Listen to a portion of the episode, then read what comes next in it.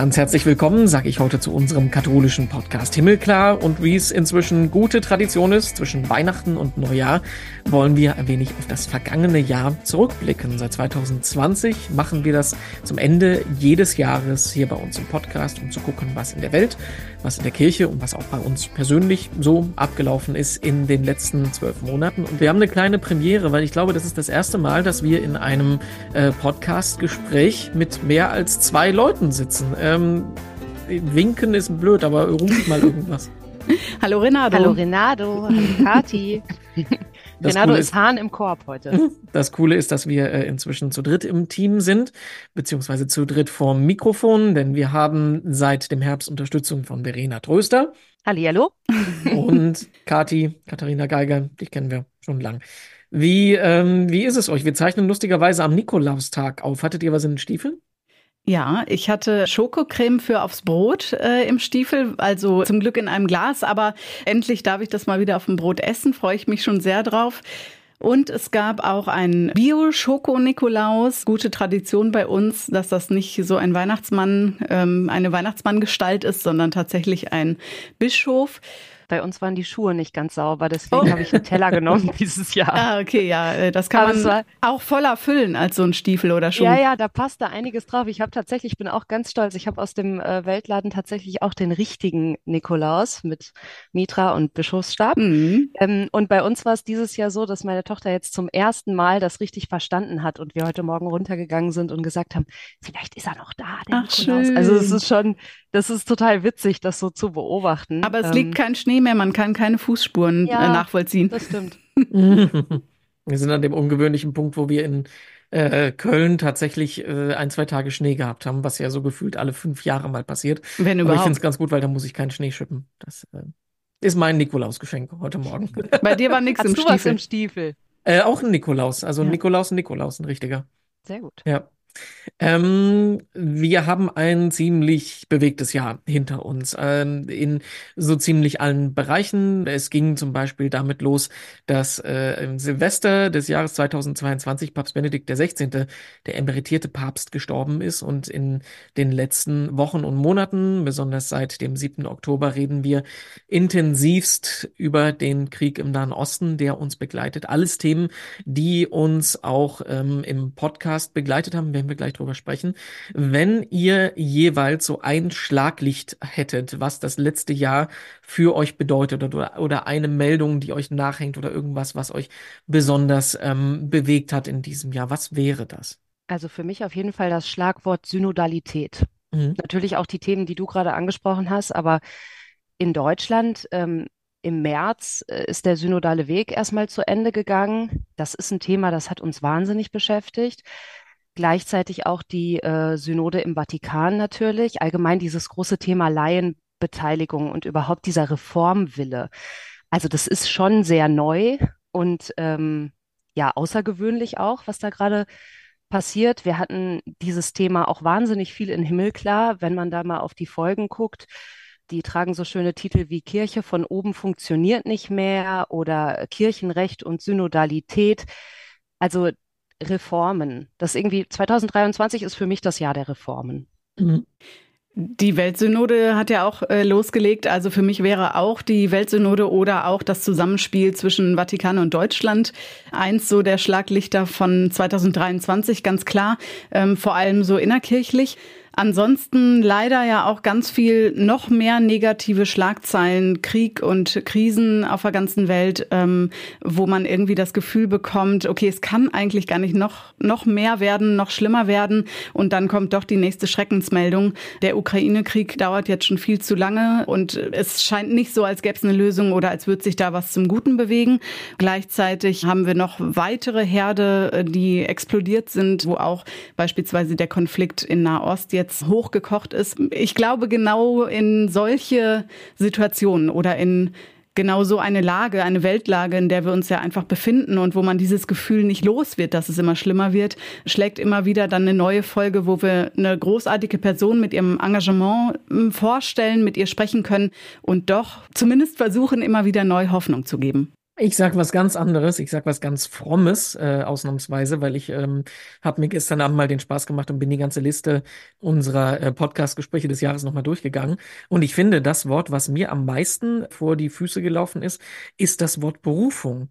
Das fand ich ganz spannend, dass wir das auf den unterschiedlichsten Ebenen immer wieder gemacht haben. Ich erinnere mich dran, dass wir zum Beispiel mit äh, der Äbtissin Christiana Renz gesprochen haben, die äh, vorher äh, Atheistin gewesen ist und gesagt hat, wie skurril sie es früher fand, ähm, äh, Leute im Kloster zu sehen.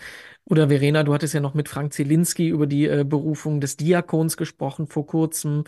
Kathi, du hast mit der neuen äh, Bischöfin der Altkatholiken gesprochen. Also die kam mir finde, auch ist, direkt in den Kopf, genau. Das ist irgendwie so ein bisschen so ein roter Faden, wo ich finde, dass der sich so ein bisschen ähm, durchgezogen hat. Und ich stelle mir die Frage, ob das irgendwie ähm, mehr über uns aussagt und über diese Zeit, dass die Leute irgendwie nach einem Sinn suchen, nach irgendwas, wo sie sich aufgehoben fühlen, wo, wo, wo halt das, was sie machen, irgendwie Sinn ergibt. Darüber hinaus, dass man einfach bloß ähm, so vor sich hin lebt, auch wenn es halt echt ein bisschen also, fromm klingt. Ich glaube, so besonders fromm ist das nicht. Ich glaube, das ist wahnsinnig menschlich, dass vor allen Dingen in Krisenzeiten Menschen einfach Hoffnungsstiftendes suchen. Also, dass das vollkommen normal ist, dass so ein Run auf spirituelle Themen besonders dann groß ist, wenn man jetzt seit dem 7. Oktober, also mir geht das so wirklich mhm. hoffnungslos ist auch teilweise. Ich habe ja. zum ersten Mal in meinem Leben eigentlich und ich meine, wir haben jetzt schon einige Kriege auch mitbekommen und Auseinandersetzungen, aber ich habe wirklich zum allerersten Mal in meinem Leben fühle ich eine richtige Hoffnungslosigkeit bei dem, was gerade äh, passiert und mhm. denke, das kann nicht wahr sein. Also mhm. man verzweifelt ja wirklich. Und Flucht ist jetzt vielleicht das falsche Wort, aber ich merke auch, ich, ich suche viel mehr. Ich suche auch gerade jetzt in der Vorweihnachtszeit viel mehr als in anderen Jahren nach Dingen, die Hoffnung bringen. Und weil wir ja auch im Podcast immer so als letzte Frage so schön fragen, ähm, was gibt dir Hoffnung, höre ich auch den Podcast noch mal lieber als sowieso schon, weil ich, weil mich das einfach auch interessiert. Wo finden denn andere Menschen Hoffnung? Weil es geht ja nicht nur mir so. Ihr nickt gerade auch. Ja, mhm. genau. Und wenn es in so kleinen Dingen ist, ne? Ganz klein und vor allem jetzt so in der Vorweihnachtszeit, in der Adventszeit irgendwie, beziehungsweise zum Jahreswechsel, wo man eigentlich denkt, das ist so eine besinnliche Zeit und man kommt mit Freunden und Familie zusammen. Man besinnt sich selber ja auch irgendwie nochmal zurück. Nicht nur wie wir jetzt gerade so auf das Jahr zurückgucken im Podcast, sondern ja auch für sich selber. Was war das Jahr für mich irgendwie oder was hat das so gebracht? Und man muss sich irgendwie, glaube ich, an den kleinen Sachen dann festhalten und daraus die Hoffnung ziehen. Anders geht's ja irgendwie gar nicht. Was ähm, ich immer stark finde, und das, dafür haben wir auch unseren Podcast, sind halt die persönlichen Erlebnisse, die persönlichen Zeugnisse von Leuten, die halt trotz, äh, dass man an manchen Stellen verzweifeln könnte, ähm, doch mit anpacken, nicht den Kopf in den Sand stecken. Und wir haben ja uns auch Töne gegenseitig mitgebracht. Und da will ich eigentlich gerne ähm, schon mal auf mein liebstes Zitat aus dem Podcast in diesem Jahr verweisen.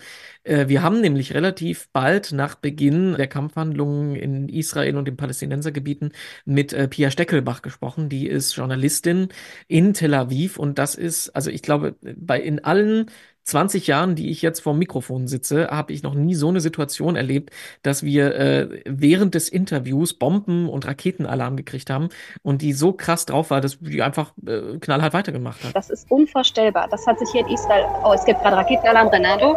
Wir ja. können gerne weiter aufzeichnen. Du bist im Hintergrund. Bleib, äh, bleib gerne dran. Wie gesagt, wir haben anderthalb Minuten Zeit. Ich gehe jetzt in unseren Bunkerraum. Ich musste mal das Fenster zu. Das wird doch verloren. Ähm, deshalb mein Freund, dass er das Fenster zumachen soll. Jetzt bleiben wir hier drinnen und warten im Prinzip ab. Du hörst noch draußen die Sirene. Die Pia ist ähm, Fernsehreporterin in Tel Aviv man kann ihr auch auf Twitter folgen, äh, Pia Steckelbach, die dann da teilweise ihre Videoclips äh, postet, wie die, die da wirklich heftige Sachen erlebt und das alles mit so einer Professionalität macht, was mich vollkommen beeindruckt. Zumal, äh, ich weiß gar nicht, ob wir das im Podcast überhaupt angesprochen haben, die vor Jahren und Jahren mal Praktikantin bei uns gewesen ist in der Redaktion ähm, und äh, ich echt beeindruckend finde, was Leute aus sich machen können. Mega toll. Und wenn ich so höre, wie sie genau in der Situation steckt, und Verena hat das ja vorhin auch schon angesprochen, diese Hoffnungslosigkeit ähm, seit jetzt gut zwei Monaten, wenn wir es ausstrahlen, schon fast drei, da kriege ich Gänsehaut. Also als ich das Interview gehört habe und jetzt auch wieder nur bei dem kurzen Ausschnitt. Es ist ja auch so krass, dass sie sagt, ähm, es ist für mich als Journalistin auch eine gewisse Verantwortung. Sie war äh, zu Kriegsbeginn ja gar nicht in Tel Aviv, ist dann mhm. zurückgegangen und hat gesagt, ich will zurück gegen den Strom und ich möchte berichten und ich möchte da sein. Und dann, äh, also als ich das gehört habe, habe ich gedacht, meine Güte, das ist eine echte Journalistin. Und mein zweiter Gedanke war dann aber tatsächlich auch, es ist auf der einen Seite eine große Verantwortung, die sie da sieht und wahrnimmt, und auf der anderen Seite ist sie absolut verantwortungslos, weil diese Frau hat auch Eltern, davon erzählt sie zum Beispiel und sagt, ja, ich habe auch eine Verantwortung als Tochter. Meine Eltern machen sich wahnsinnige Sorgen um mich oder Freunde und Verwandte in Deutschland, aber sie zieht das trotzdem durch und wie sie in dem Moment, in dem Ton, den wir gerade gehört haben, äh, auch eiskalt kommentiert. Ne? Ich sag gerade meinem Freund, er soll das Fenster zumachen. Also es ist unvorstellbar. Ja, ich glaube, in so Momenten ähm, schaltet man dann einfach äh, auf Professionalität und ähm, da zeigt sich dann, ob all das, was wir in unseren Journalistenausbildungen gelernt haben, äh, ob das, äh, wenn es dann hart auf hart kommt, wirklich dann man es anwendet. Oder ich könnte mir genauso gut vorstellen, dass man einen Kopf in den Sand stecken will und dann sagt, nö, geht nicht mehr. Wie sieht das denn ähm, bei euch aus? Was habt ihr denn für Zitate aus euren Gesprächen? Was habt ihr für Momente mitgebracht? Ich habe euch ja gebeten, jeweils eine Sache rauszuziehen, die wir nochmal zurückgucken können. Also mein absolutes äh, Jahreshighlight, und das liegt noch gar nicht besonders weit zurück, war mein Gespräch mit Anselm Grün. Ähm, also ich muss sagen, das klingt jetzt vielleicht auch ein bisschen kitschig und übertrieben, aber ich fühle mich wirklich richtig gesegnet, dass ich 40 Minuten mit diesem Mann haben durfte. Also es ist echt so. Das habe ich vorher auch so gar nicht gedacht. Also ich habe mich gefreut darauf, mit ihm sprechen zu dürfen aber Anselm Grün hat, ich habe ihn ganz am, am Schluss des Gespräches gefragt, ob er mit uns oder mit mir in dem Fall, wir waren über Zoom zugeschaltet, äh, ein Gebet sprechen würde, weil er das auch nach seinen Veranstaltungen macht oder wenn er Reden hält, macht er das öfter. Und äh, dann hat er gesagt, natürlich gerne, ist sofort drauf eingegangen und mit Anselm Grün zusammen, also ganz alleine beten zu dürfen, das war halt so krass. Also es war, war wirklich war richtig toll, das erleben zu dürfen und überhaupt diesen Mann erleben zu dürfen. Also man weiß ja viel, ähm, man, man, hört immer viel an seinem Grün, ja, Bestseller-Autor Benediktiner, der verkauft 20 Millionen Bücher, glaube ich, hat er verkauft, äh, schreibt über Spiritualität. Das sind so die Dinge, die man weiß.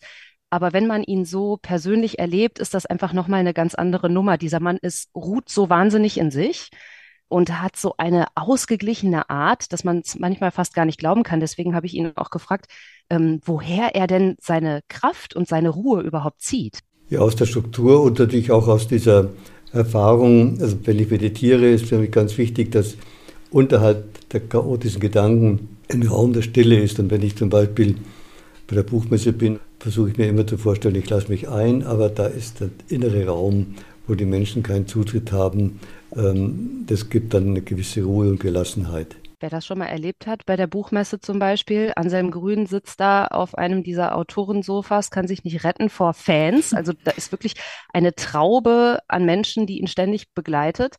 Und das ist dann wirklich richtig interessant zu hören, dass diese Struktur eben im Kloster dann wieder zurückzugehen, dass das das ist, was diesen Mann trägt und was ihn wirklich innerlich erfüllt. Er sagt, ich kann von so einer Bühne runterkommen und dann bin ich im Kloster wieder einer von vielen kann mich zurückziehen in meinen inneren Raum. Das ist auch so ein, so ein Schlagwort, was ich irgendwie für mich mitgenommen habe oder wo ich merke, da denke ich viel drüber nach. Habe ich eigentlich so einen inneren Raum?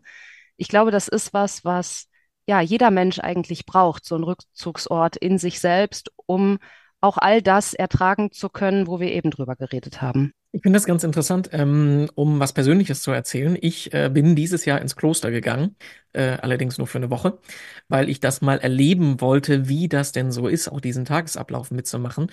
Und ich finde es interessant, dass er sagt, ich ziehe da meinen Ruhepol, meine Kraft raus, weil ich würde es persönlich vollkommen umgekehrt sehen. Ich hatte eher den Eindruck, mich belastet das. Also noch nicht mal unbedingt das frühe Aufstehen, also in dem Kloster, wo ich war, es war auch ein Benediktinerkloster, wie äh, wo Anselm Grün auch drin ist. In dem Kloster, wo ich war, ist man quasi vier Stunden am Tag mit Gebet beschäftigt. Krieg das gerade nicht zusammen. Morgens eine Stunde, mittags eine Stunde oder abends zwei Stunden. Ich krieg's also jedenfalls, ähm, äh, man hat zwischen den Gebets- und Gottesdienstzeiten nie länger als vier Stunden für sich. Und das fand ich doch für mein, meine Welt, aus der ich komme, doch relativ belastend, weil man jetzt auch nicht mal sagen kann, ich gehe jetzt mal einen Tag lang wandern oder so. Und wenn man das macht, muss man immer im Kopf haben, jetzt ist es morgens um acht, okay, ich muss um zwölf spätestens wieder zurück sein. Also ich glaube, man muss da eine bestimmte Art Mensch für sein, dass einem das Kraft und Struktur gibt. Ich glaube eher, Struktur kann man genau wie Stille aushalten einüben. Ich glaube, das ist einfach was, was Routine braucht. Und der Mann macht das über Jahrzehnte. Und dann bist du da so drin. Hm, meditieren, beten, wie auch immer, ne? Irgendeinen Punkt oder ob man das jetzt täglich hinkriegt oder für einen das der Sonntagsgottesdienst oder was auch immer ist, ne? Ich finde das auch total beeindruckend, ähm, als ich da im Kloster war. Man muss ja auch bedenken, diese Menschen machen das ja nicht für zwei Jahre oder fünf Jahre, wie wir vielleicht einen Job machen, sondern die machen das über Jahrzehnte. Und die hatten beim Abendessen immer an die verstorbenen Brüder erinnert. Und dann kommt so ein Satz wie, äh, Bruder Aloysius im Jahr 1273 hat in dem und dem Zimmer gewohnt. Und wir erinnern übrigens auch an äh, Bruder äh, Dingensbummens, der jetzt die vergangenen 70 Jahre in unserer Schmiede gearbeitet hat. Also solche Wahnsinn. Sachen, das, das sprengt sowas von meinen Horizont. Das ist echt beeindruckend. Hm, Kathi, wie sieht's bei dir aus? Ich meine jetzt nicht mit Kloster, sondern mit Tönen. ich habe auch schon mal in einem Kloster übernachtet. Ich finde auch die Atmosphäre da immer wahnsinnig. Aber mein Ton, ich habe mir äh, lange und viel Gedanken darum gemacht und ähm, bin in nochmal eine ganz andere Richtung als ihr gegangen. Bin die Person, genauso wie du vorhin gesagt hast, du hast dir die Liste nochmal angeguckt, wen wir dieses Jahr alles interviewt haben im Himmelklar Podcast und habe überlegt, mit wem habe ich denn so zu tun gehabt? Mit wem habe ich gesprochen? Das äh, heißt ja bei uns auch immer nicht nur die gute halbe Stunde, die wir dann auch veröffentlichen, sondern auch alles drumrum. Heißt, ähm, ja, wir nehmen jetzt mal alle mit ein bisschen hinter die Kulissen. Wir fragen vorher natürlich an, wir fragen, ob wir irgendwie einen Termin finden können, bereiten uns dann ja auch selber irgendwie inhaltlich drauf vor. Und du hast vorhin beispielsweise schon von der äh, altkatholischen Bischöfin gesprochen, mhm. die erste Frau. Ich muss gestehen, ganz ehrlich, ich habe mich vorher nicht mit den Altkatholikinnen und Altkatholiken beschäftigt oder wusste, was auch vielleicht der Unterschied zu anderen Christinnen und Christen ist oder wie die so leben, wie die so drauf sind und habe mich da halt im Vorfeld natürlich bisschen schlau gemacht, um das Interview dann führen zu können. Ja, und äh, sie war einfach als Frau, als Person so nahbar und so persönlich und äh, das erlebe ich immer wieder. Das wird euch auch schon so gegangen sein und das habe ich äh, bei ganz vielen verschiedenen dieses Jahr gehabt. Bei ihr ganz besonders, die war einfach auch Psychotherapeutin und Mutter und einfach eine großartige Frau, die ähm, sagt, sie stemmt ganz viel, stellt ganz viel auf die Beine. Ein besonderes Highlight war für mich allerdings auch mit einem Astronauten sprechen zu dürfen, einer der ganz wenigen mhm. Deutschen. Das war Reinhold Ewald, der jetzt so langsam seinen Job an der Uni auch abgibt und ist ja auch schon lange her, dass er im All war. Aber der hat davon gesprochen, was eigentlich für ihn so der Unterschied zwischen Himmel und Himmel ist. Also das, wo er da im All war und das, woran er glaubt lobt oder wie er das so auch in äh, Beziehung zueinander setzt. Ja, und ein anderes ganz tolles und Ebenso persönliches Gespräch war mit Philipp Kleis. Der ist Orgelbauer in Bonn. Ja, wir haben irgendwie darüber gesprochen, wie kann es eigentlich weitergehen mit Kirchen, mit Kirchengemeinden. Was ist so die Zukunft? Und in dem Zusammenhang natürlich auch, wenn man sich jetzt Gedanken macht, das hatten wir schon öfter mal auch äh, zum Thema gemacht, wie sieht's eigentlich so mit den Kirchengebäuden aus? Da drin sind einfach auch diese riesigen Instrumente, also die Orgeln. Und gibt's die dann nicht mehr oder werden die einfach für was anderes verwendet? Ich weiß nicht, wie geht's euch, wenn ihr Orgelmusik hört? Verbindet ihr das nochmal mit was anderem als mit einem Gottesdienst? Also. Hm, Heimorgel? Das ja, ist was anderes, ne? Die vielleicht noch, ja, genau. Oder vielleicht auch eine Drehorgel oder so. Aber mhm. irgendwie so dieses großartige Instrument, äh, Philipp Kleist sagt auch, ja, es füllt halt den ganzen Raum und animiert alle Menschen mitzusingen oder ja, äh, löst irgendwie so, ein, so eine Vibration im eigenen Körper so aus und ist irgendwie ganz faszinierend. Ich verbinde es schon auch oft mit irgendwelchen Hochfesten oder irgendeinem Gottesdienst und frage mich dann natürlich schon auch, wie sieht's mit der Zukunft von den Orgeln aus? Er hat da eigentlich gar nicht so Bedenken. Also ich meine, einerseits ist das sein Job und er will weiter Orgeln bauen können, erklärt uns in der Folge ja auch, warum oder was das für ihn ja auch bedeutet, wie das mit seinem eigenen Glauben zusammenhängt und wie er da überhaupt hingekommen ist, Orgelbauer zu werden, was er eigentlich gar nicht wollte. Es ist ein Familienunternehmen und er führt es jetzt weiter. Ähm, aber er hat uns auch ganz profan mal erklärt, was dieses Instrument eigentlich kann, wie das funktioniert. Und wir haben das vielleicht schon mal gehört, manche von uns vielleicht auch schon mal gespielt.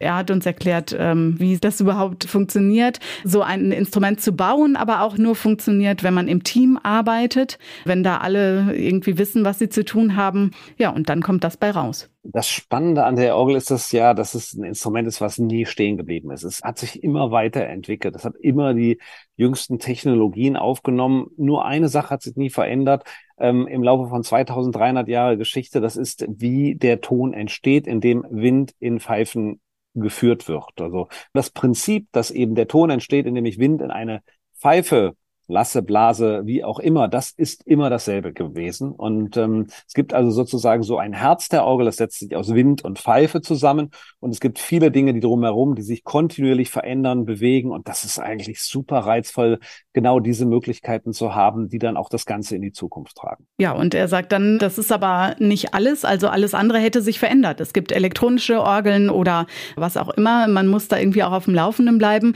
Bei ihm im Unternehmen habe ich ihn dann auch noch gefragt, äh, gibt es da natürlich auch einen Generationen, ja, Konflikt nennt er es halt spannenderweise gar nicht, sondern es war immer so, dass die Jüngeren sagen durften, was sich verändern muss oder kann, wie man vielleicht auch jetzt anders Musik machen kann oder an Orgeln arbeiten kann, äh, die noch verändern und modernisieren kann. Da ist ganz Spannendes bei rumgekommen, dass er eigentlich überhaupt nicht pessimistisch ist, sondern sich darauf freut, was kommt und eigentlich eher dazu anregt, ja, ganz prägnant im Kopf geblieben ist mir, dass er sagt, er würde sich eigentlich wünschen, dass es immer ganz früh morgens oder ganz spät abends einen ganz kurzen Zeitpunkt in einer Kirche gibt, wo einfach alle Menschen, und da sagt er ganz explizit nicht nur Christinnen und Christen, sondern alle Menschen, interreligiös auch und egal, ob man glaubt und an was man oder wen man glaubt, ähm, dazu eingeladen werden, ein ganz kleines bisschen Orgelmusik zu hören. Und ich glaube, das könnte so ein Punkt sein, ähm, wie der, den ihr vorhin angesprochen habt, zu beten, zu meditieren, wenn man sich vornimmt, okay, ich höre regelmäßig mal ein ganz kurzes Stückchen Orgelmusik oder jemandem dabei zu, wie er Musik macht. Ähm, das kann, glaube ich, auch so ein Moment sein, der so ein bisschen erdet und ein bisschen Hoffnung gibt. Ich denke gerade wieder, sobald man was mit Leidenschaft macht, wie dieses Orgelbauen, wird's toll, oder? Ja, und das hat man bei ihm einfach total rausgehört. Das meine ich eben. Es war so ein persönliches Gespräch. Es war nicht irgendwie ich sag mal, oberflächlich haben wir sowieso keine Gespräche hier im äh, Podcast. Das geht immer irgendwie tiefer. Aber es war auch nicht nur dieses Mechanische, wie er jetzt gerade im Ton gesagt hat, wie es so funktioniert, wie so eine Orgel funktioniert, sondern er sagt ganz klar, was es mit ihm macht, was es für ihn bedeutet. Und er war sehr nahbar im Gespräch und total nett auch im Umgang. Du hast ja schon gesagt, er guckt ohne Furcht und mit Zuversicht in die Zukunft. Das möchte ich jetzt eigentlich gerne so ein bisschen als Schlusswort nehmen, da wir ja am Ende immer nach der Hoffnung fragen. Und wir sind ja alles Radioleute. Deswegen hätte ich gerne jetzt von euch maximal eine Minute. Was macht euch Hoffnung fürs Jahr 2024? Und wer schneller am Anfang ist, hat gewonnen. Mir macht große Hoffnung, dass wieder Weihnachten wird. Also äh, ich glaube, es ist in diesem Jahr, man fragt sich ja manchmal bei allen Krisen in der Welt, kann man jetzt überhaupt an der Krippe stehen und Weihnachten feiern? Und ich denke, oder ich fühle das einfach dieses Jahr auch noch mal stärker, dass es unbedingt Weihnachten werden muss und dass wir alle an die Krippe müssen, weil dieses ganz kleine Hoffnung bringt. Kathi? Jetzt haben wir heute Nikolaustag. Ähm, für mich ist das auch ein besonderer Tag, wo man anderen ja Geschenke macht im Sinne von oder im Gedenken an diesen Bischof, der äh, nach verschiedenen Legenden ja unterschiedlich, aber Menschen geholfen hat. Also entweder der armen Familie geholfen hat, den Vater unterstützt hat, der sonst nicht mehr wusste, wie er seine Kinder versorgen, verpflegen soll. Da steckt irgendwie für mich so eine kleine Geste drin oder ähm, auch bei den Weihnachtsgeschenken. Ne? Wenn du sagst, wir müssen zur Krippe gehen, dann ist das oft oft unterm Tannenbaum und unterm Tannenbaum schenken wir uns zumindest eine Kleinigkeit oder ein größeres Geschenk. Und ich finde, das ist auch immer so ein bisschen der Blick aufs neue Jahr. Die ähm, Tage zwischen den Jahren stehen dann an, wo man dann diese Geschenke und Spielsachen dann auch ausprobieren darf. Im besten Fall, wenn man irgendwie was Schönes geschenkt bekommen hat oder das gute Buch dann lesen kann. Und immer mit dem Blick auf, okay, es fängt auch was Neues an. Es fängt ein neues Jahr an. Ähm, wir dürfen irgendwie, ja, neu starten, weiß ich nicht. Es ist halt immer nur so ein Tag im Kalender, wo man dann ein paar Raketen in den Himmel schießt und dann soll eine andere Zahl hinten stehen. Aber irgendwie nennt man sich ja dann doch nochmal wieder was neu vor, startet neu in ein nächstes Jahr. da kann man dann vielleicht auch wieder irgendjemandem mit einem kleinen Geschenk oder auch einem Lächeln im Gesicht eine Freude machen. Ich sage noch was ganz anderes, ähm, was jetzt vielleicht ein bisschen überrascht, weil wir das Thema schon fast vergessen haben. Aber dass wir es vergessen haben, ist eigentlich das beste Zeichen. Ich finde es gut, dass wir äh, zusammen es hingekriegt haben, in den letzten Jahren die Pandemie zu überstehen. Das war damals der Grund, weshalb wir angefangen haben, uns in diesem Podcast zusammenzuschalten und Leuten danach gefragt haben, wie kriegt ihr es hin, Hoffnung zu finden in schwierigen Zeiten.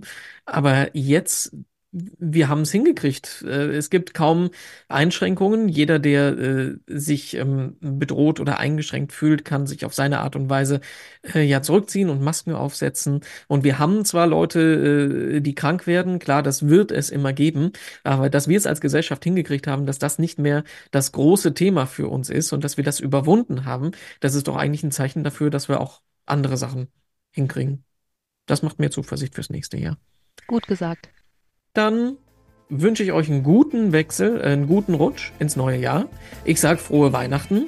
Obwohl wir am Nikolaustag aufzeichnen, veröffentlichen wir ja schon nach Weihnachten. Deswegen darf ich das ja. Und ansonsten bin ich gespannt, wie es weitergeht im nächsten Jahr mit euch. Ja, ein fröhliches Fest, ein fröhliches Weihnachtsfest und kommt gut in 2024 an. Eine gute Zeit euch. Tschüss. Und ich verweise nochmal auf unsere Internetseite auf himmelklar.de. Jetzt zwischen den Jahren ist ja nochmal gut Zeit, äh, sich anzuhören, was es alles für Gespräche gab. Jetzt habt ihr bestimmt gut Inspiration bekommen. Und im nächsten Jahr hören wir uns dann wieder. Kati ist nächste Woche dran. Ich bin Renato Schlegelmilch und wünsche einen guten Rutsch.